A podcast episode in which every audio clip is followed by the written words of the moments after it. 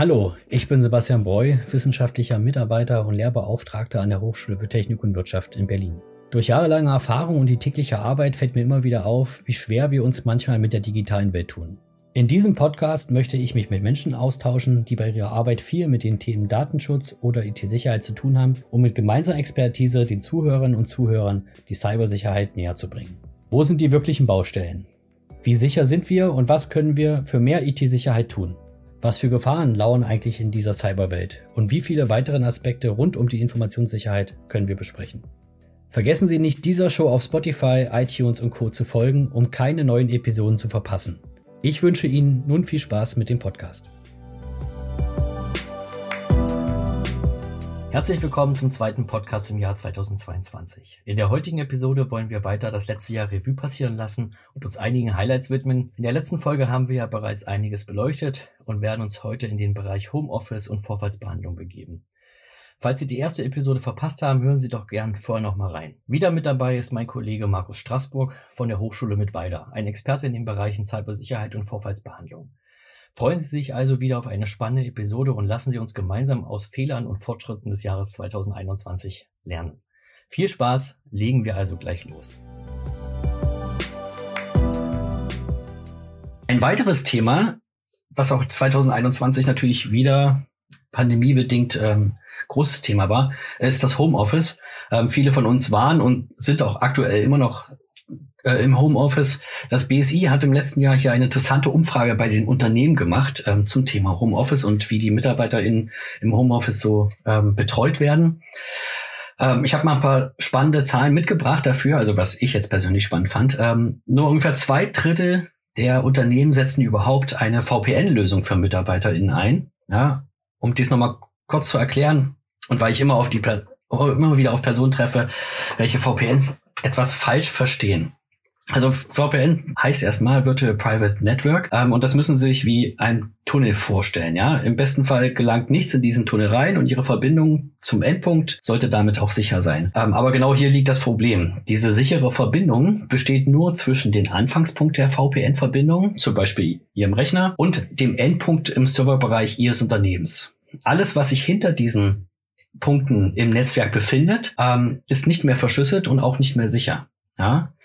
Aber trotzdem ist es natürlich ein sehr guter Schutz für die Kommunikation durch das öffentliche Netzwerk Internet, nenne ich es mal so. Ähm, mhm. mhm. ähm, ja, warum dies so ist und wie das Internet aufgebaut ist, was die Web, Darknet und Co. bedeuten, ähm, würde ich jetzt vielleicht, würde jetzt vielleicht die Zeit ein bisschen sprengen, aber ähm, ja, für die auch da höre ich immer wieder gefährliches Halbwissen. Das, ich nehme mir einfach mal kurz mal die Zeit und äh, erkläre das ganz kurz. Ähm, viele von Ihnen haben vielleicht schon mal gehört, es gibt so eine Internet- und Gleichsetzung Eisbergerklärung, ne? dass man quasi, dass man erklärt, das Internet, wie das aufgebaut ist, gerne am Beispiel eines Eisbergs. Ähm, also stellen Sie sich einfach so einen Eisberg vor. Und dieser Eisberg repräsentiert das Internet. Das, was oben rausschaut, äh, schaut, also ist ja immer der kleinste Teil des Eisbergs, bezeichnet man als Clear Web. Also der Teil des Internets, der für alle frei verfügbar ist. Ja, zum Beispiel Webseiten, auf denen sie shoppen oder Ergebnisse von Suchmaschinen, ähm, öffentliche Chats, die halt nicht hinter irgendwelchen Verschlüsselungen packen. Ähm, dieser Teil des Internets ist ein relativ kleiner Teil, ja, und macht ungefähr so fünf bis acht Prozent des gesamten Internets nur aus. Der Rest befindet sich im Deep Web. Ähm, ja, das kann man so grob sagen. Der Rest ist im Deep Web. Dies ist der Teil des Internets, welcher hinter Zugangsbeschränkungen verborgen ist. Das heißt, da sind irgendwelche Passworteingaben, Verschlüsselungen etc. Das ist auch gut so. Ja, das ist also nichts Schlechtes, sondern es ist gut so, ähm, denn keiner von Ihnen möchte sicherlich, dass jeder öffentlich die Inhalte ihrer E-Mails lesen kann. Ähm, zum Beispiel bei einer Suchmaschine findet, äh, etc. Das gilt natürlich auch für alle Firmen, Streaming-Dienste etc. Das Deep Web macht ungefähr 90 Prozent des Internets dabei aus. Und dann kommen wir zu der Sache mit dem Darknet, was auch immer ein bisschen falsch verstanden wird. Äh, das Darknet ist halt ein winziger Teil des Deep Webs. Das Darknet erreiche ich über eine extra Software, zum Beispiel der Tor-Browser, sollten Sie vielleicht schon mal gehört haben was aber trotzdem innerhalb dieses Deep Webs ist. Das Deep Web ist dabei stark, also das Darknet ist dabei stark auf Anonymität ausgelegt, was natürlich auch das Potenzial für Cyberkriminelle eröffnet, aber auch für Menschen, bei denen zum Beispiel ja eine diktatorische Führung im Land die freie Kommunikation erschwert oder fast unmöglich macht. Ja, also es ist, es ist nicht alles schlecht, Aber schwarz-weiß denken sollte man ja sowieso nicht. Ähm, okay, sorry, ein bisschen abgeschweift vom Thema, aber äh, kommen wir zurück zur Umfrage des BSI. Ähm, kannst du da noch was dazu sagen? Ja, sehr gerne. Ähm, auch interessant sind äh, natürlich die anderen Zahlen. Ähm, das heißt äh, zum Beispiel, dass zum Beispiel nur die Hälfte ähm, der Unternehmen hier eine Zwei-Faktor-Authentifizierung zur Verfügung stellt, ähm, diese auch benutzt. Und Sie kennen das sicherlich von Ihrer Bank, ähm, wenn Sie dort also sich in Ihr Online-Banking einloggen oder eben auch dann dort ähm, Zahlungsaufträge erteilen, Transaktionen eben durchführen möchten, ähm, dann müssen sie ja mittlerweile mit einer Freigabe-App oder mit, mit so einer Push-TAN-App äh, beispielsweise dann dort eben nochmal einen äh, zweiten Authentifizierungsfaktor eingeben, also einen, einen bestimmten äh, Code, der eben generiert wird, wenn ich dann einen QR-Code scanne auf dem, auf dem Monitor beispielsweise. Und dieser wird dann eben genutzt neben dem Passwort, ähm, um hier den, den Nutzer eben zu authentifizieren. Das kann ich äh, ja mittlerweile auch bei weiteren Diensten nutzen, ähm, bei Online-Communities äh, und so weiter. Ähm, da gibt es eben verschiedene Möglichkeiten mit diesen Authentifizierungs-Apps. Also gibt es von Google beispielsweise den Google, Google Authentificator. Ähm, und dieser generiert mir dann eben bestimmte Codes. Das heißt also, dieser wird äh, synchronisiert mit dem Server des äh, Diensteanbieters und dann läuft im Hintergrund also dort äh, ein bestimmter Algorithmus ab, welcher dann äh, vorher äh, festgelegt wurde. Und zu einem bestimmten Zeitpunkt ähm, wird eben eine bestimmte äh, Zahlenkombination dann erwartet. Und diese Zahlenkombination kann ich mir dann eben über diese Authentifizierungs-App, mhm. äh, über den Google Authentificator zum Beispiel äh, hier generieren lassen. Und somit habe ich dort an der Stelle eben nochmal einen, einen zweiten Faktor und ja, immer wenn möglich, sollten natürlich auch die Zuh Zuhörerinnen und Zuhörer ähm, die Zwei-Faktor-Authentifizierung nutzen bei jeglichen Online-Diensten. Ähm, das heißt also dort, äh, ja, gehen Sie eben gerne mal in die Einstellungen, in die Sicherheitseinstellungen ihrer, Ihres Kundenkontos und schauen Sie, ob der jeweilige Webdienst dort das eben entsprechend auch anbietet. Hinzu kommt dann noch eine weitere interessante Zahl vom BSI aus den Umfragen, nämlich dass nur knapp 40 Prozent der mobilen Geräte der Arbeitnehmer und Arbeitnehmerinnen hier kontrolliert werden äh, über ein Mobile Device Management Tool. Ähm, auch hier sollte eben das Unternehmen darauf achten, dass die Geräte einheitlich verwaltet werden, gerade eben auch im Bezug auf das mobile Arbeiten, dass es dort auch die Hardware vom Unternehmen zur Verfügung gestellt wird und eben auch vom Unternehmen kontrolliert wird, so dass eben hier die auch Rechtevergabe auch im Homeoffice umgesetzt werden kann und ähm, dass die Geräte eben unter der Kontrolle ähm, des Unternehmens dann bleiben. Genau, ich versuche auch immer regelmäßig die Menschen davon überzeug zu überzeugen, dass ein Smartphone heutzutage nur ein Computer ist, mit dem ich zusätzlich zu allem anderen auch noch telefonieren kann. Ne? Das ist leider bei vielen nicht so angekommen. Gerade ein bisschen, sag mal, ich würde nicht sagen ältere Generation, aber das ist doch bei jungen Leuten kommt das immer vor. Weil in den Vorlesungen und Seminaren erlebe ich es immer wieder, dass 80 Prozent der Teilnehmenden keinerlei Schutzmaßnahmen auf ihren Geräten haben. Ne? Ich stelle meistens so eine Umfrage und sage so, ähm, wie sieht's aus, was haben sie so? Und ähm, das natürlich meistens anonym, also ähm, dass ja keiner irgendwie belangt wird, aber trotzdem sehr oft und sehr, sehr viele, die dort ihre Geräte gar nicht schützen. Ähm, selbst kostenlose Angebote werden oft da ähm, nicht genutzt und selbst so kostenfreie Angebote können schon ein bisschen, ein bisschen Schwung, Sicherheit mit sich bringen. Ähm, aber weiter zur Umfrage. Es gibt da bestimmt irgendwas Positives auch aus diesem Bericht. Es kann nicht alles schlecht sein. Positive Faktoren gibt es auf jeden Fall. Vielleicht noch ähm, zu dem Thema ähm, Smartphone und Computer. Die Zuhörerinnen und Zuhörer sollten sich vielleicht auch mal fragen, ähm, wer von Ihnen hat denn die Webcam am Laptop abgeklebt und wer hat die Webcam am Smartphone abgeklebt und in welchen Situationen habe ich das Smartphone öfters bei mir? Vielleicht auch in, in Situationen, äh, wo ich mal, ich sag mal, im Bad bin und zum Beispiel dort äh, dann Netflix schaue oder sonst was. Ähm, auf dem, auf dem Smartphone oder Tablet. Und ähm, ja, also das ist natürlich auch immer äh, eine, eine, eine spannende Frage dahingehend, ähm, wie, wie geht man eben auch mit den Geräten um, die jetzt kein klassischer Computer sind.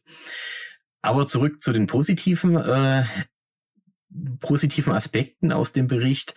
Ähm, diese sehen wir im Bereich der Weiterbildung. Dort schulen eben fast 80 Prozent der Unternehmen die Mitarbeitenden äh, in den Bereichen der Informationssicherheit. Also die werden entsprechend dort auf die Thematik äh, Cybersicherheit sensibilisiert.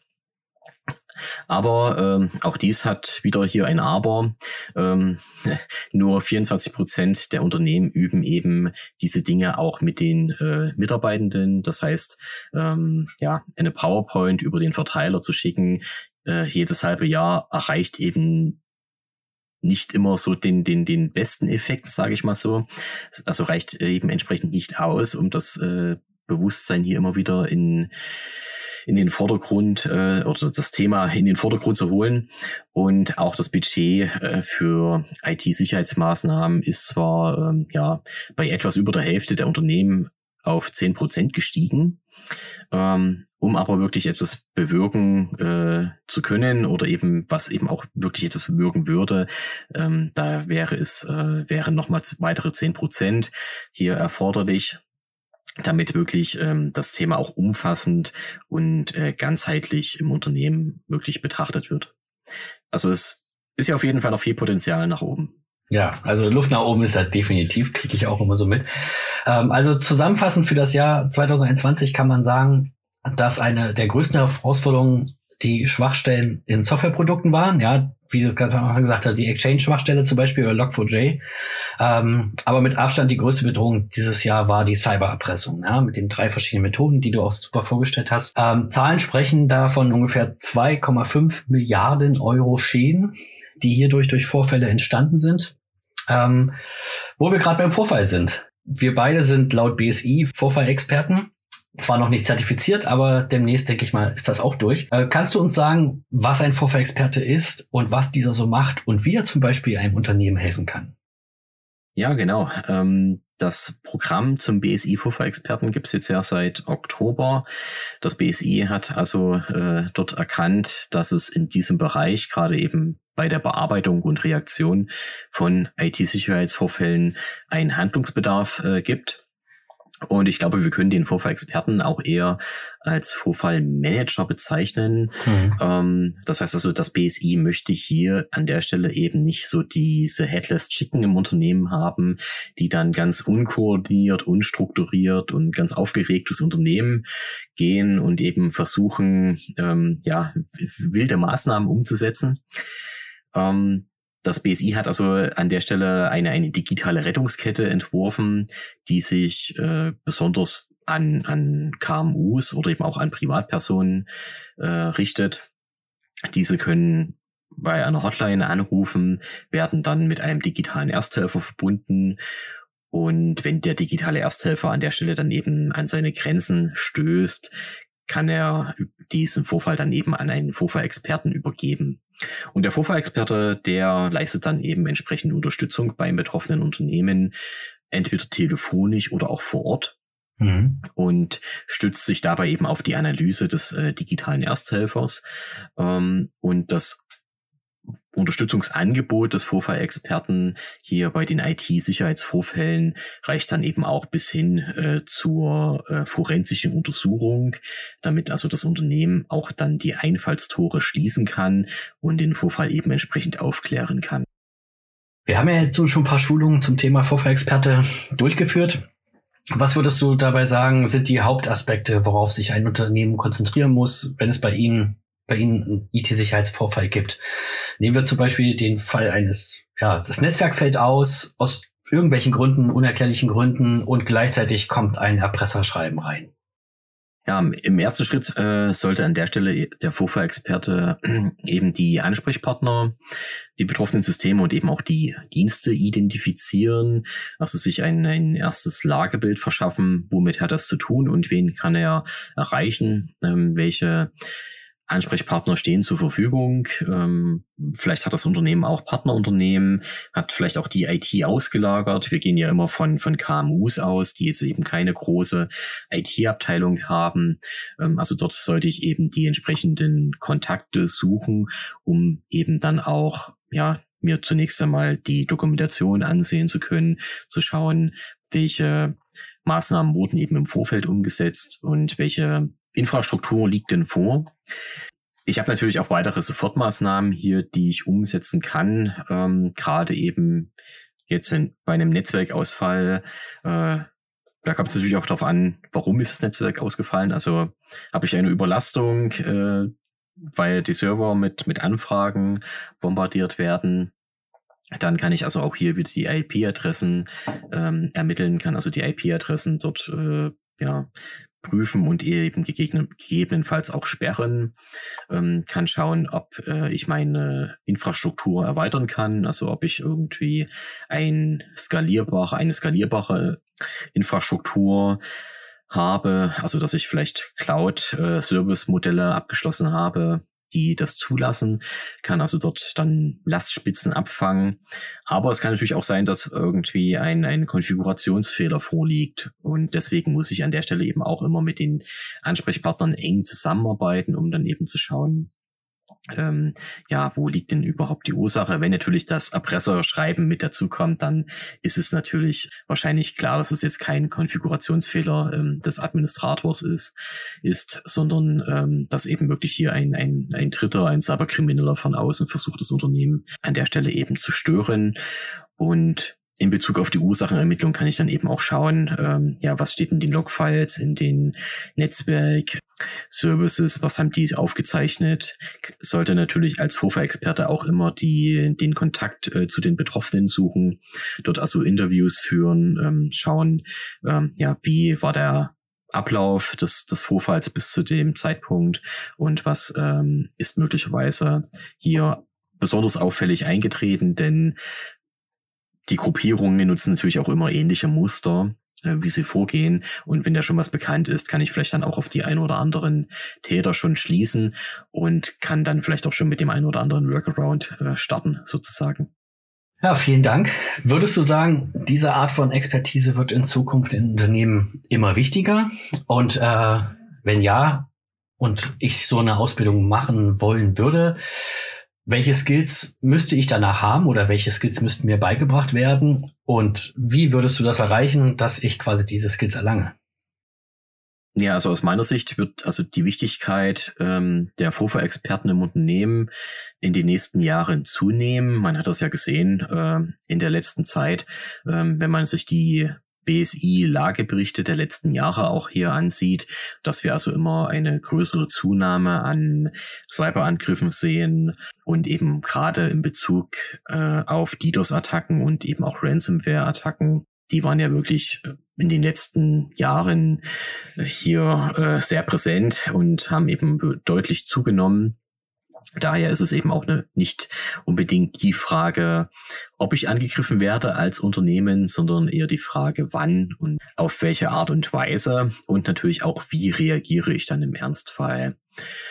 Und die Vorfahrexperten oder wenn die Zuhörerinnen und Zuhörer jetzt äh, sich äh, dafür interessieren, Vorfahrexperte werden möchten, sollten sie eben darauf achten, dass ja die organisatorischen äh, Aspekte hier natürlich abgedeckt werden. Das heißt, ähm, der Vorfahrexperte sollte eben auch, ich sag mal, wie so eine Art Krisenmanager agieren, sollte also hier die äh, organisatorischen Maßnahmen zum einen, einen kennen, sollte diese eben auch äh, umzusetzen wissen, sollte also dort auch ein, ein, ein entsprechendes äh, Einfühlungsvermögen auch gegenüber den Betroffenen haben und ähm, sollte neben diesen, ich sag mal, neben den, den Soft Skills hier natürlich auch ähm, die technischen ähm, Kenntnisse mitbringen. Das heißt also, dort sollte er schon dann wissen, welche Logfiles äh, sind denn zu betrachten, wo sind so die wichtigen Speicherorte ähm, in den gängigen Betriebssystemen Wo kann ich also nachschauen, ähm, welche Programme wurden ausgeführt, welche Software wurde installiert, ähm, welche Nutzer wurden angelegt. Ähm, das sind also dann so die, ich sag mal, die, die forensischen Grundkenntnisse und ähm, diese sollten dem Vorfallexperten eben auch entsprechend vermittelt werden bei der Vermittlung äh, oder ja, wie, wie sollte so eine, ein Seminar aussehen, wie sollte das aufgebaut sein? Da ist es aus didaktischer Sicht natürlich immer sinnvoll, wenn ich mich jetzt nicht nur durch einen Vortrag berieseln lasse, sondern ähm, dass ich eben auch hier mit vielen Beispielen und eben auch verschiedenen Szenarien eingebunden werde, dass also diese auch im, im, im Seminar besprochen werden dass die Seminare, also dass es da eine, eine Gruppendiskussion sozusagen gibt und dass eben es einige Fall, Fallbeispiele gibt, wo ich dann als Teilnehmer hier eben auch nochmal mein, mein eigenes Handeln reflektieren kann. Wie hätte ich in dieser Situation reagiert? Und dann kann man eben auch gemeinsam nochmal mit dem Referent äh, eben entsprechend prüfen, ähm, wo gibt es vielleicht Verbesserungspotenzial. Und genau, also das wären so die ich glaube, die sinnvollen Aspekte eine, eines guten Seminars, dass es, dass also hier ein hoher Praxisanteil mit vorhanden ist und dass ich eben auch äh, ja meine meine forensischen Skills an der Stelle eben verbessere durch äh, die ein oder andere Aufgabe in Bezug auf ein ein infiziertes System, dass ich das vielleicht auch mal live sehe und dass mir dann vielleicht auch so ein bisschen die Angst und der Schrecken davor genommen wird, wenn ich das Ganze dann wirklich äh, ja in, auf einem Produktivsystem sehe, dass ich dann also dort dann auch die Ruhe bewahren kann, also dass dieses Seminar dann eben auch als Handlungstraining sozusagen dient und ich ja wie gesagt mein Verhalten dann eben auch selbst reflektieren kann an der Stelle. Was ich auch besonders wichtig finde, weil das auch nachher genau die Aufgabe ist, dass ich quasi in das Unternehmen gehe und ja. dort für Ruhe sorge. Ne? Quasi genau. der Vorfallsexperte ist dann quasi der Ruhepol, der den aufgedregten CEO oder wen auch immer dann zur Seite nimmt und sagt so, so, wir machen das jetzt so und so. Ähm, den Weg gehen wir jetzt und ähm, dabei Souveränität und Professionalität natürlich ausstrahlt um quasi auch ja dieses negative Gefühl von den MitarbeiterInnen dann auch wegzunehmen, ne? dass sie jetzt wissen, okay, jetzt ist ja mhm. einer, ähm, jetzt können wir das versuchen, ja, doch vielleicht bestmöglich noch irgendwie über die Bühne zu kriegen. Gut. Genau. Dann wäre es das eigentlich für heute. Vielen Dank, dass du heute bei uns warst, ähm, uns so ein paar tiefere Einblicke in das Jahr 2021 und die Vorfallsbehandlung gegeben hast. Ich hoffe, du hattest auch ein bisschen Spaß heute dabei. Es war ein, es ist ein langer Podcast. Ich habe jetzt Aufnahmezeit hier bei mir über eine Stunde. Wahrscheinlich wird später nicht so viel bei rauskommen. Aber ähm, vielen Dank, dass du hier warst. Ja, vielen Dank, dass ich dabei sein durfte.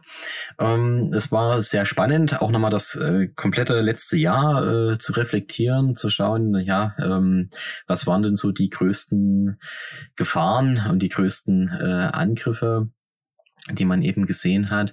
Und ich hoffe natürlich, ähm, dass die Zuhörerinnen und Zuhörer durch das Jahr 2022 so gut es geht, ja, angriffsfrei durchkommen und natürlich auch in der Zukunft. Und hoffe, dass Sie viel Spaß hatten beim Zuhören und dass Sie eben entsprechend den einen oder anderen Tipp vielleicht auch mitnehmen konnten, den Sie dann umsetzen. Und wenn Sie sich für den Vorführexperten interessieren, ja, dann schauen Sie gerne mal bei den verschiedenen Anbietern vorbei und es lohnt sich auf jeden Fall, äh, dort sich mit der Thematik zu beschäftigen, denn Cyberkriminalität und Cybersecurity, das ja, wird das große Thema in der Zukunft werden oder eben auch äh, ja noch ein, ein, ein noch größeres Thema, wie es aktuell schon ist. Und ja, ja viel, vielen Dank, dass ich dabei sein durfte. Super, danke. Also wie ich schon des Öfteren gesagt habe, kann es eine hundertprozentige Sicherheit nie geben, aber gute Vorbereitungen und Gegenmaßnahmen sind einfach essentiell. Wie auch mein Kollege gerade schon gesagt hat, kontaktieren Sie uns also gerne und schauen Sie auf www.cybersicherheit.fraunhofer.de vorbei, wenn Sie bei Ihrer IT-Sicherheit Hilfe benötigen. Ich freue mich, Sie wieder in der nächsten Episode begrüßen zu dürfen und hoffe, Ihnen hat diese Ausgabe gefallen. Bis dahin bleiben Sie bitte gesund und vergessen Sie nicht, uns auf Spotify, iTunes und Co., was alles gibt, zu folgen, um keine weitere Episode zu verpassen. Auf Wiedersehen.